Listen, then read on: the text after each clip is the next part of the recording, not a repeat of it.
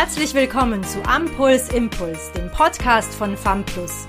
Hier erfährst du alles, was du für eine bessere Vereinbarkeit von Familie und Beruf wissen solltest. Du bekommst regelmäßig wichtige Tipps und wir holen dir immer spannende Gäste vors Mikro. Welche Kraft haben unsere Gedanken über uns und wie können wir unser Denken steuern? In dieser Folge sprechen wir über den Negativity Bias und welchen Einfluss auch der Körper auf unsere Gedanken hat.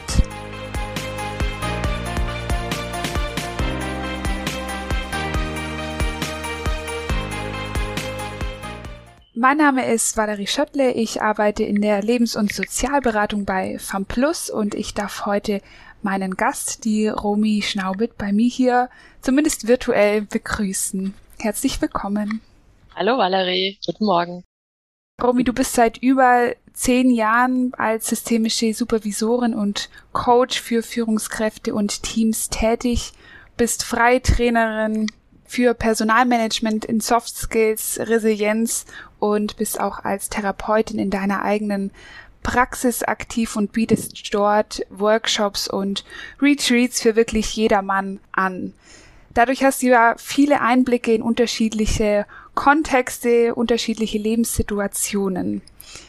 Wir möchten heute ja über Gedanken und ihre Macht über uns sprechen und da ist meine erste Frage, wie viel Macht haben unsere Gedanken denn über uns? Ja, die Gedanken haben ganz viel Macht, denn sie können uns selbstsicher machen oder machen, dass wir uns schlecht mit uns selber fühlen. Sie können uns stärken und etwas vorwärts tragen. Sie können uns aber auch blockieren, zurückhalten und auslaugen. Sie können uns schlaflose Nächte bereiten und uns geniale Ideen bescheren. Sie haben großen Einfluss darauf, wie ich mich mit mir selber fühle, wie ich mich mit dir fühle und wie ich mich mit der Welt fühle. Und das kann alle Facetten von Minus, Minus, Minus bis über Neutral bis über Plus, Plus, Plus haben. Und oft reicht ein einziger Blick, eine gehobene Augenbraue, eine einzige Nachricht, ein kleiner Gedanke, um einen großen Shift in meinem Emotionserleben zu vollführen von dem einen zum anderen Extrem.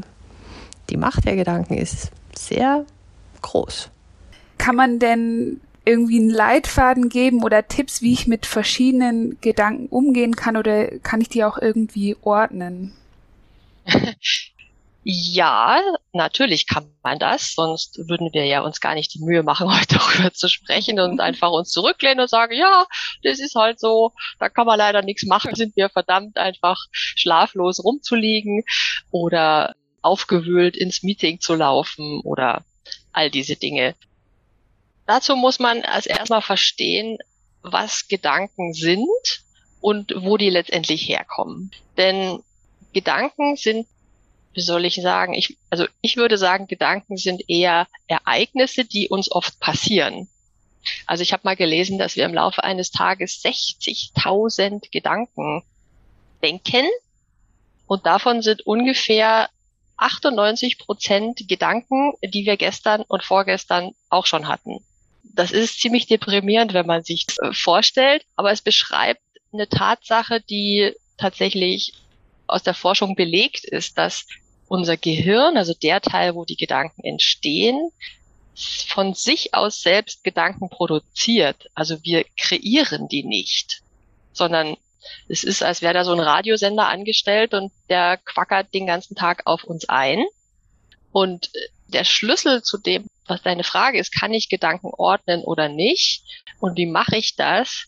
Dazu muss ich erstmal diese Tatsache verstehen und im Bewusstsein haben, dass unser Gehirn aus sich selbst heraus, also der Teil dieses Gehirns, der Neokortex vorn, der neueste Teil, wo wir diese Fähigkeit haben, eben uns zu planen oder was zu erinnern oder uns was vorzustellen, wie der funktioniert und wozu der da ist.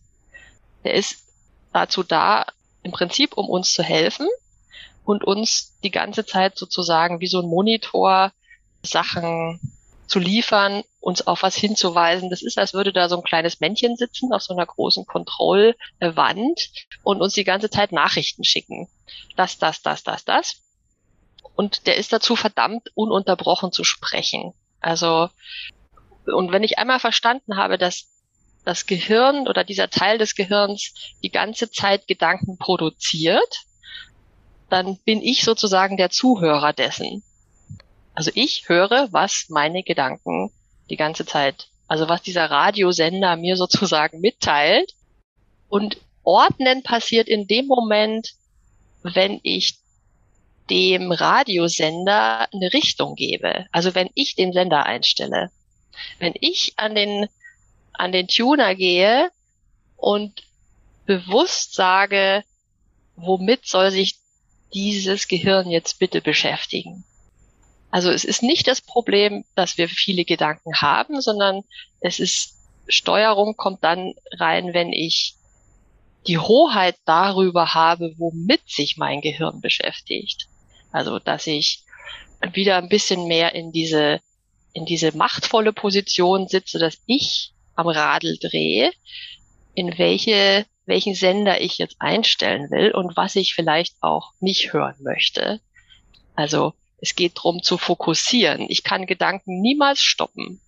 Also jeder, der auch nur versucht hat, für eine einzige Minute seines Lebens zu meditieren oder mal sich vorgenommen hat, ich werde eine Minute jetzt nur auf meinen Atem schauen, wird erleben, dass er das nicht schafft.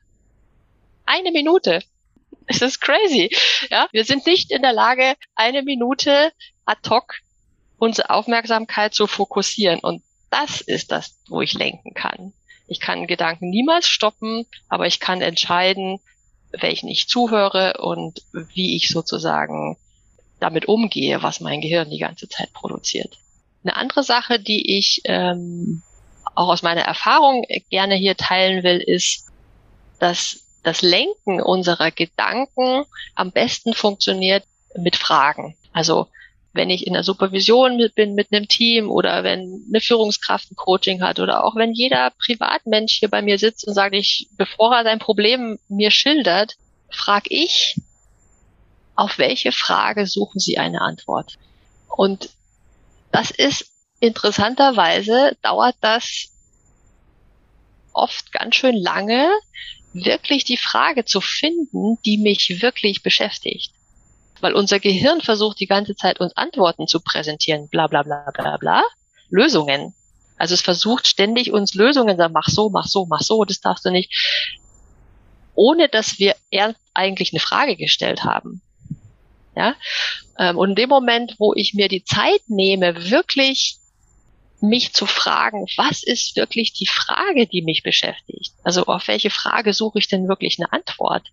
statt nur das Problem immer wieder zu wälzen. Das allein ist schon eine extreme Lenkung meiner. Das ist wie Google. Also wenn ich in Google nicht die richtigen Suchwörter eingebe, dann kriege ich Dinge, die mich zwar beschäftigen, aber nicht weiterbringen. Ja?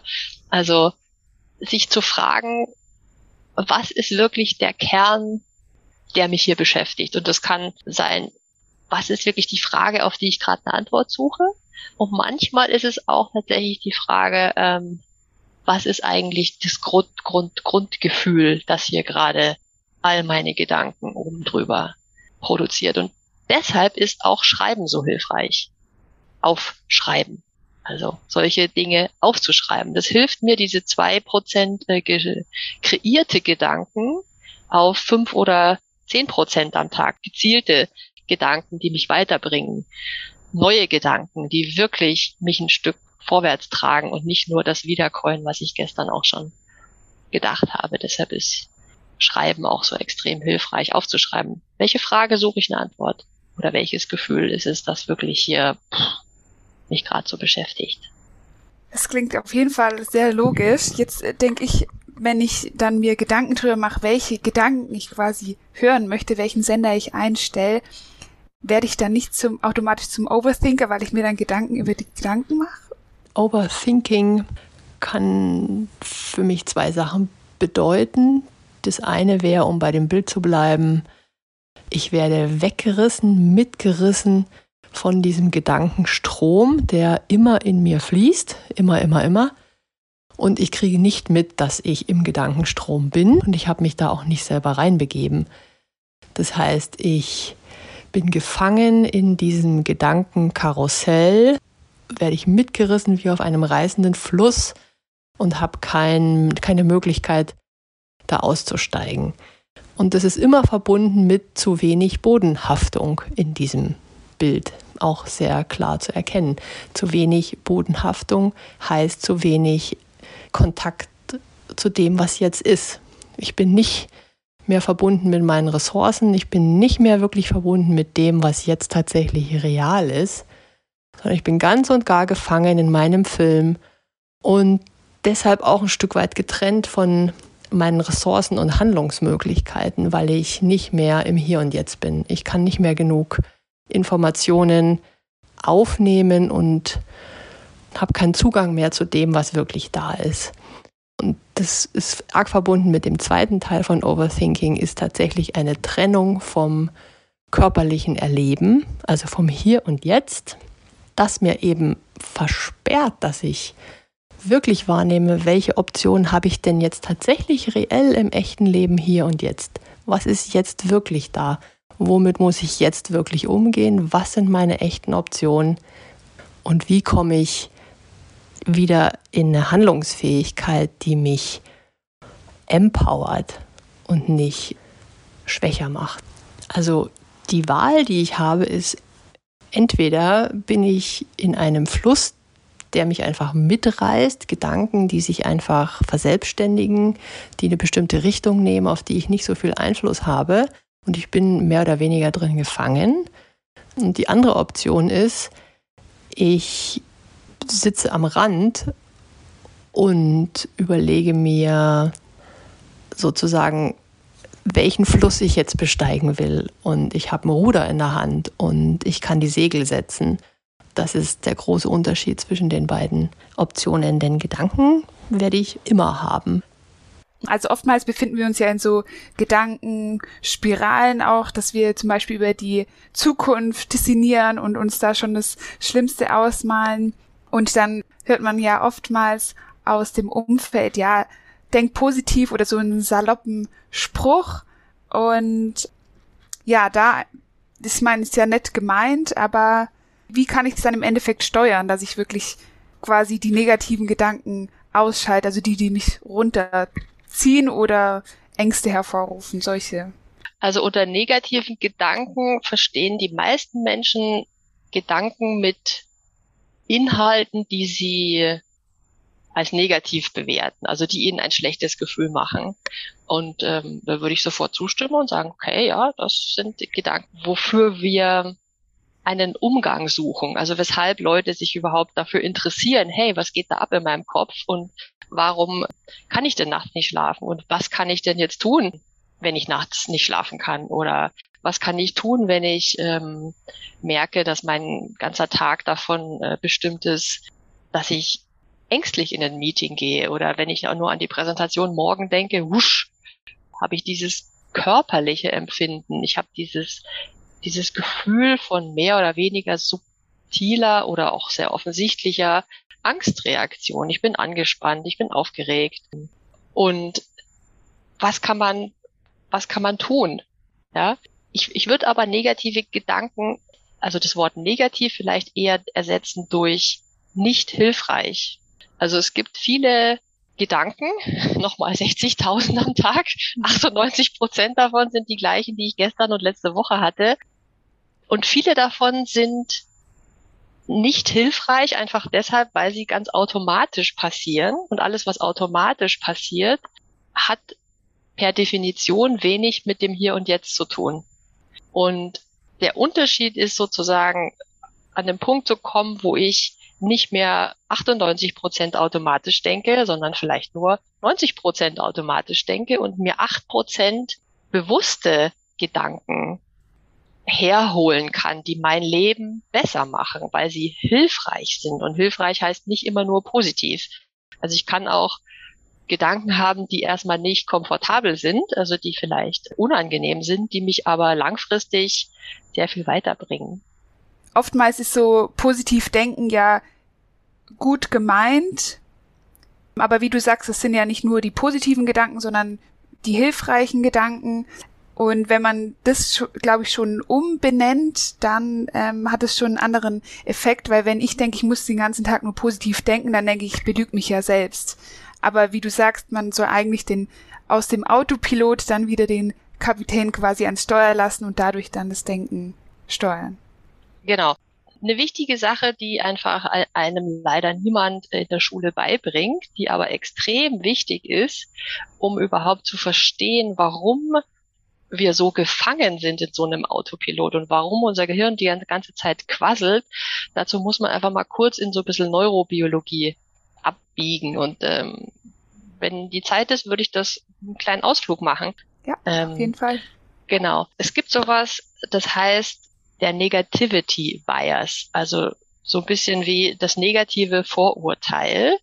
Und unser Teil des Gehirns, wo die Gedanken entstehen, der da sozusagen die Aufgabe hat zu planen, äh, Dinge zu antizipieren, ähm, wohlgemerkt, auf welch, wessen Basis macht er das? Der macht das immer auf der Basis der Erfahrungen, die ich in der Vergangenheit gemacht habe. Also es ist immer schon mal grundsätzlich eine relativ kleine Datenbasis, aufgrund dessen mein Gehirn antizipiert, weil es nimmt meine ganz persönlichen Erfahrungen, die ich in der Vergangenheit gemacht habe, um zu planen, zu antizipieren, um zu überlegen, äh, was ist jetzt für mich das Beste, wie gehe ich damit um, wo ist Gefahr, was will ich vermeiden, was will ich haben. So, das sind ja so, also was will ich haben, was will ich nicht haben.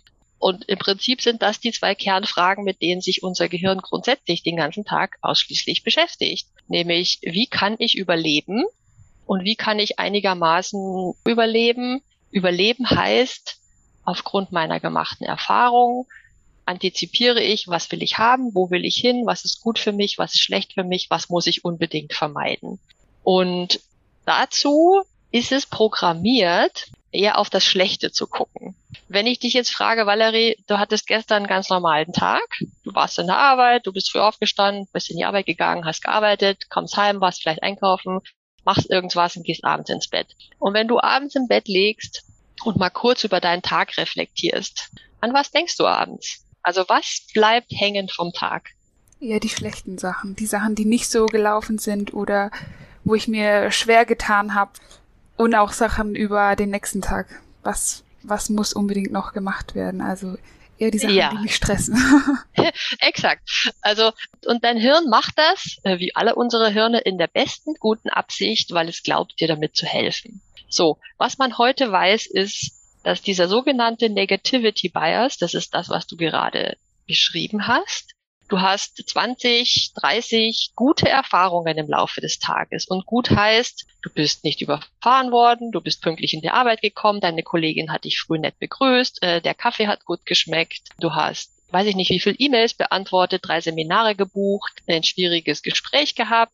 Hast also ganz viele gute bis neutrale Erfahrungen gehabt und dann gab es vielleicht eine oder zwei, die nicht so gut liefen, da hat es irgendwie gehackelt oder die waren irgendwie aufregend oder du denkst, das hat nicht das Ergebnis gebracht, was du dir erwünscht hast. So, und jetzt liegen wir abends im Bett und an was erinnern wir uns? All die guten und neutralen Sachen fallen unter den Tisch und was raussteht und hängen bleibt, ist diese negative Geschichte. Ja, und schon wieder, und morgen machst du übrigens hier noch das. Und es ist ganz schön unfair, weil das Leben und unser Tag besteht eben nicht nur aus diesen Herausforderungen und aus den Dingen, die nicht gut funktionieren, sondern im Gegenteil, wenn wir wirklich hingucken, also im Pilot den Sender einstellen, nicht nur, ah, was hat heute nicht geklappt, sondern, oh, lassen wir uns mal den Erfolgssender heute.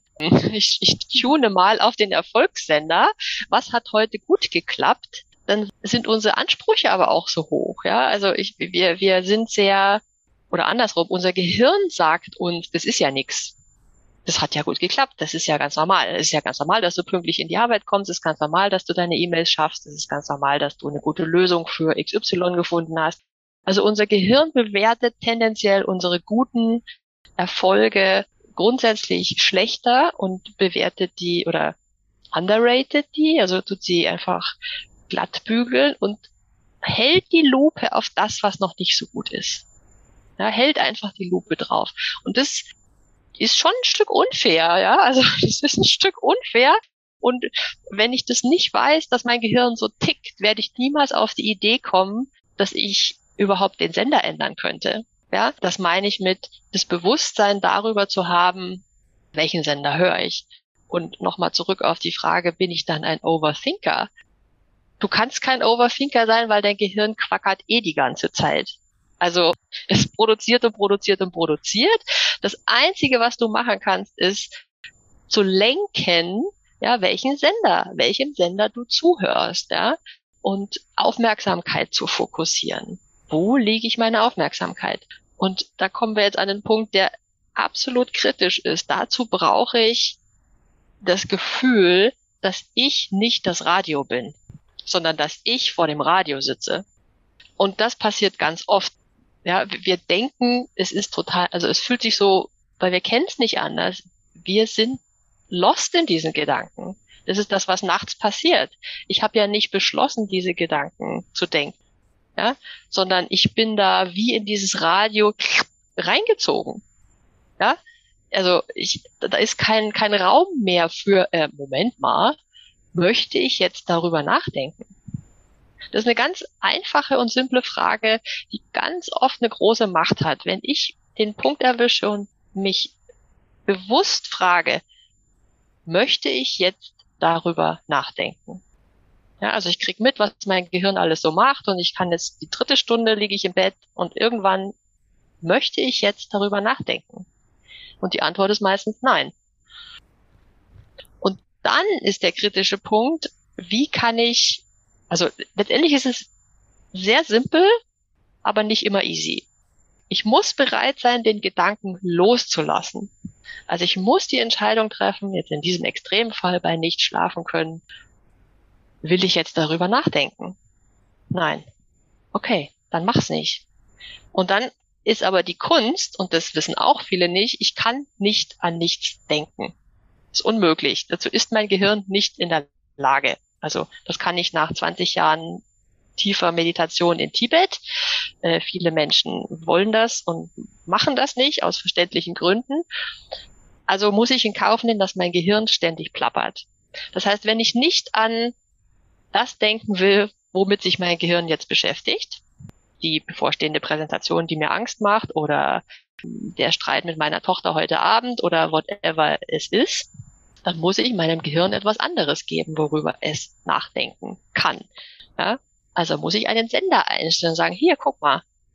Und dann kannst du verschiedene Sachen nehmen. Du kannst nehmen Klassiker, der Atem, also körperliche Erfahrungen, alles Sinnliche, aber du kannst dem Hirn natürlich auch eine alternative Erinnerung oder Imagination geben, womit es sich jetzt beschäftigt, damit es runterkommt.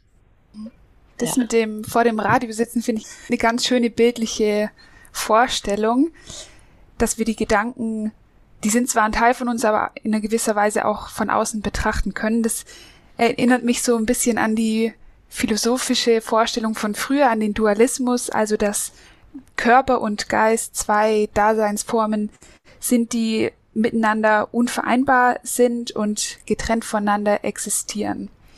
Jetzt wissen wir ja, heute, dass Gedanken um einiges komplexer sind und auch das, das Zusammenspiel, was du gerade schon gesagt hast, von Körper und Gedanken, ja, sehr intensiv sein kann auch. Welche Rolle spielt denn letztendlich der Körper, wenn es um die Gedanken geht und auch andersrum? Genau, auch andersrum. Also letztendlich, also ein Stück weit würde ich jetzt dem Philosoph äh, widersprechen. Die existieren nicht getrennt voneinander. Sie sind unterschiedliche Entitäten, keine Frage. Aber sie beeinflussen sich natürlich extrem gegenseitig. Jeder Gedanke kreiert eine Emotion. An jeder Emotion zu einer bestimmten Situation hängen eine Unmenge von Gedanken. Und es kommt immer sehr auf die Situation drauf an, wo ich jetzt anfange.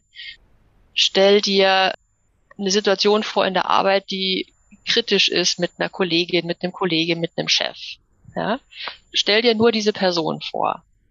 Sofort wirst du ein Gefühl haben. Dein Gehirn wird etwas in deinem Körper produzieren, ein, eine Veränderung, du, du merkst einen Shift. Wie fühle ich mich in meinem Körper, wenn ich an Person X oder die Situation X morgen die Präsentation denke? Ja, also ich hole mir gedanklich das Bild her und sofort wird aus einem riesigen Datenfundus in meinem Bewussten und Unbewussten etwas generiert, was mir ein umfassendes Gefühl für diese Situation gibt. Und ein Gefühl ist immer körperlich. Also die Atmung verändert sich, du spürst hier dieses leichte Kribbeln, vielleicht im Magen oder im Bauch weiter unten oder was immer es ist, die Brust wird vielleicht ein bisschen eng, hast da so ein bisschen Stein auf der Brust. Also gibt es ja ganz viele Sprichwörter, die das auch beschreiben. Das heißt, du entwickelst sofort ein körperliches Gefühl für diese Situation und an diesem körperlichen Gefühl wiederum nehmen wir mal die Präsentation, musst vor den Leuten sprechen oder hast ein schwieriges Meeting oder was immer es ist letztendlich gibt es ja nur ein paar Grundemotionen, die so viel Macht über uns haben. Und die verbreitetste ist ein entweder ganz zarter Hauch bis hin zu einer ganz dicken, fetten Angst. Warum habe ich dieses leichte, angespannte Gefühl, wenn ich an die Präsentation morgen denke? Warum?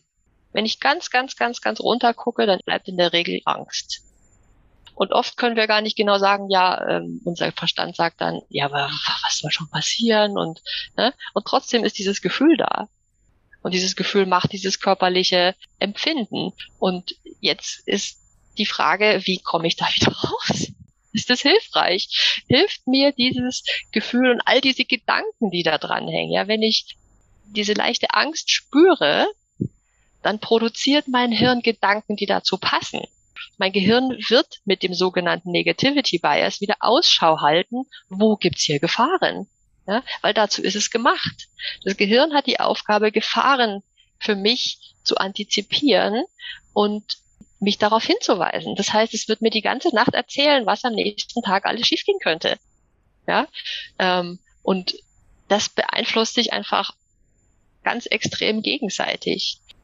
Viele viele von uns versuchen, am falschen Rad zu drehen. Wir versuchen, unsere Gedanken zu kontrollieren. Also wir versuchen zu sagen, ja, da, hör doch mal auf, es wird schon alles gut gehen. Auch auf die Frage positiv denken, es wird schon alles gut gehen. Das interessiert mein Gefühl da unten nicht. Ja, weil das hört sich an wie gelogen oder schön geredet. Das wird nicht ankommen, weil ähm, mein Körper, mein, mein Gedächtnis aufgrund von was für Erfahrungen auch immer zu der Lösung oder zu dem Schluss gekommen ist, oh, eine Präsentation von Menschen zu halten, ist a little bit dangerous. Das ist irgendwie gefährlich. Ähm, und damit fühle ich mich nicht wohl. Das heißt, es macht wenig Sinn, an den Gedanken zu schrauben und mir ähm, vorzunehmen, ich werde jetzt nur noch positiv an dieses Meeting denken. Man kann natürlich zum Beispiel, ähm, ich kann mir vorstellen, eine beliebte Technik ist, stell dir vor, das Meeting läuft optimal. Also ich lege mich hin, kreiere mir bewusst, das ist der Unterschied, das sind dann die zwei Prozent, die ich mir bewusst kreiere. Ich kreiere mir die Vorstellung, wie läuft das Meeting, wenn alles wunderbar ist. Und es wird aber nur dann funktionieren, wenn ich auch den Körper mit einbeziehe. Wenn ich mich frage, wie fühlt es sich an, wenn ich da vorne bewusst, selbstbewusst, sicher, kompetent, komfortabel, unterhaltsam ähm, stehe. Ja? Also Gefühl und Gedanken kann ich nicht trennen. Ähm, auch im Job nicht. Das ist ein weit verbreitetes äh, Missverständnis. Schöner Spruch, lass uns doch mal jetzt hier rational sein und lass mal die Emotionen draußen. Pff, es funktioniert nicht, weil wir haben immer Emotionen. Wir haben immer Emotionen und je mehr ich sie verdränge und mir nicht darüber klar bin, was fühle ich denn gerade, desto weniger Kontrolle habe ich über meine Gedanken und das, was sie mit mir machen. Ähm, ja, ich kann Gedanken beeinflussen über den Körper, und Gedanken beeinflussen meinen Körper auf alle Fälle. Und letztendlich, wenn ich mir dann im Vorhinein schon vorstelle, wie es sich anfühlt, wenn ich wirklich sicher bin, wenn ich mich auf den Vortrag freue, jetzt zum Beispiel, dann wirkt es sich ja auch auf den Körper aus. Also ich werde dann auch da selbstbewusster auftreten oder einfach mit einer anderen Körperhaltung vermutlich da vorne stehen und die Präsentation machen. Genau, genau. Also der, der Körper ist der Schlüssel, denn meine Gedanken, also unser Gehirn hat ja die wirklich fantastische Fähigkeit, an etwas zu denken, was nicht da ist. Das ist toll. Aber es ist manchmal auch die Hölle. Ja, also all diese Horrorszenarien und die Schreckensdinger, die uns der Negativity Bias äh, vorschlägt, oh, das könnte passieren. In 95 Prozent der Fälle wird nichts davon passieren. Das heißt, wenn ich das alles ignorieren würde, würde in 95 Prozent der Fälle nichts passieren. Es hätte null Auswirkungen auf mein Leben. Und das ist schon ein Batzen.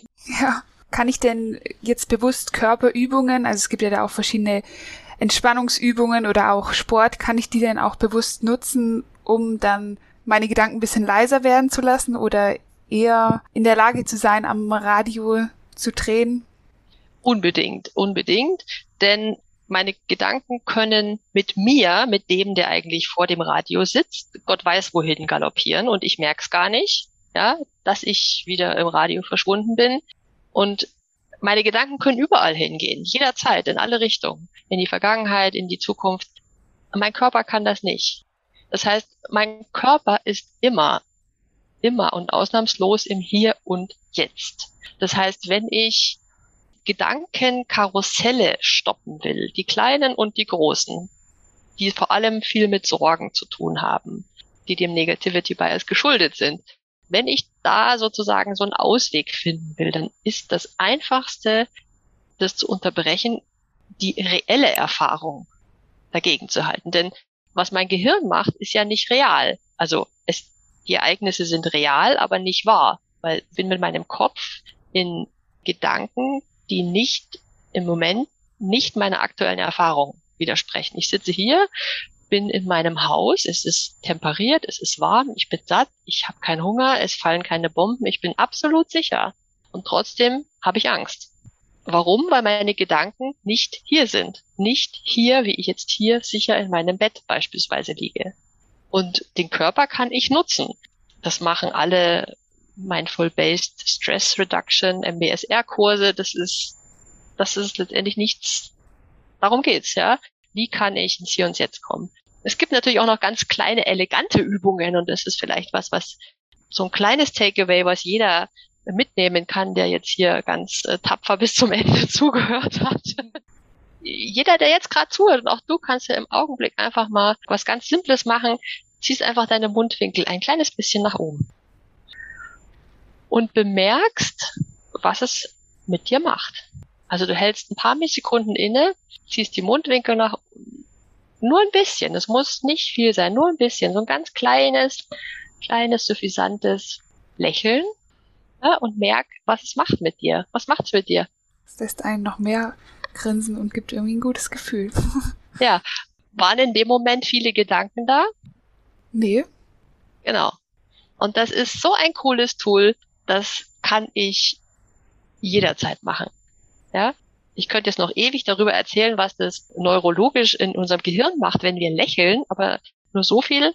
Es ist wie eine neurobiologische, chemische Massage. Mhm. Wenn ich einfach, ein, wenn ich einfach die Mundwinkel ein bisschen nach oben ziehe und mir auch ein paar Sekunden einfach nur die Zeit nehme. Damit unterbreche ich und komme ins Hier und Jetzt. Ich habe was Körperliches. And by the way, äh, die Welt wird besser damit. Ein netter Nebeneffekt ist, äh, nicht nur du fühlst dich besser, auch andere werden sich besser fühlen. Das stimmt. Ja, Romy, vielen, vielen Dank für die Tipps, für den Einblick in unsere Gedanken und was sie mit uns machen. Viele spannende Beiträge zu den Themen Pflege, Eltern, Kinder sowie psychosoziale Gesundheit findet ihr auch auf unserem Instagram-Account. Folgt uns gerne auf FAMPLUS GmbH und bleibt am Puls mit FAMPLUS. Danke, dass du bei diesem Podcast dabei warst. Wenn du weiter am Puls bleiben möchtest, schau auch gerne mal auf unserer Homepage vorbei www.famplus.de. Wir freuen uns, dich in der nächsten Folge wieder begrüßen zu dürfen. Bis dahin wünschen wir dir alles Gute.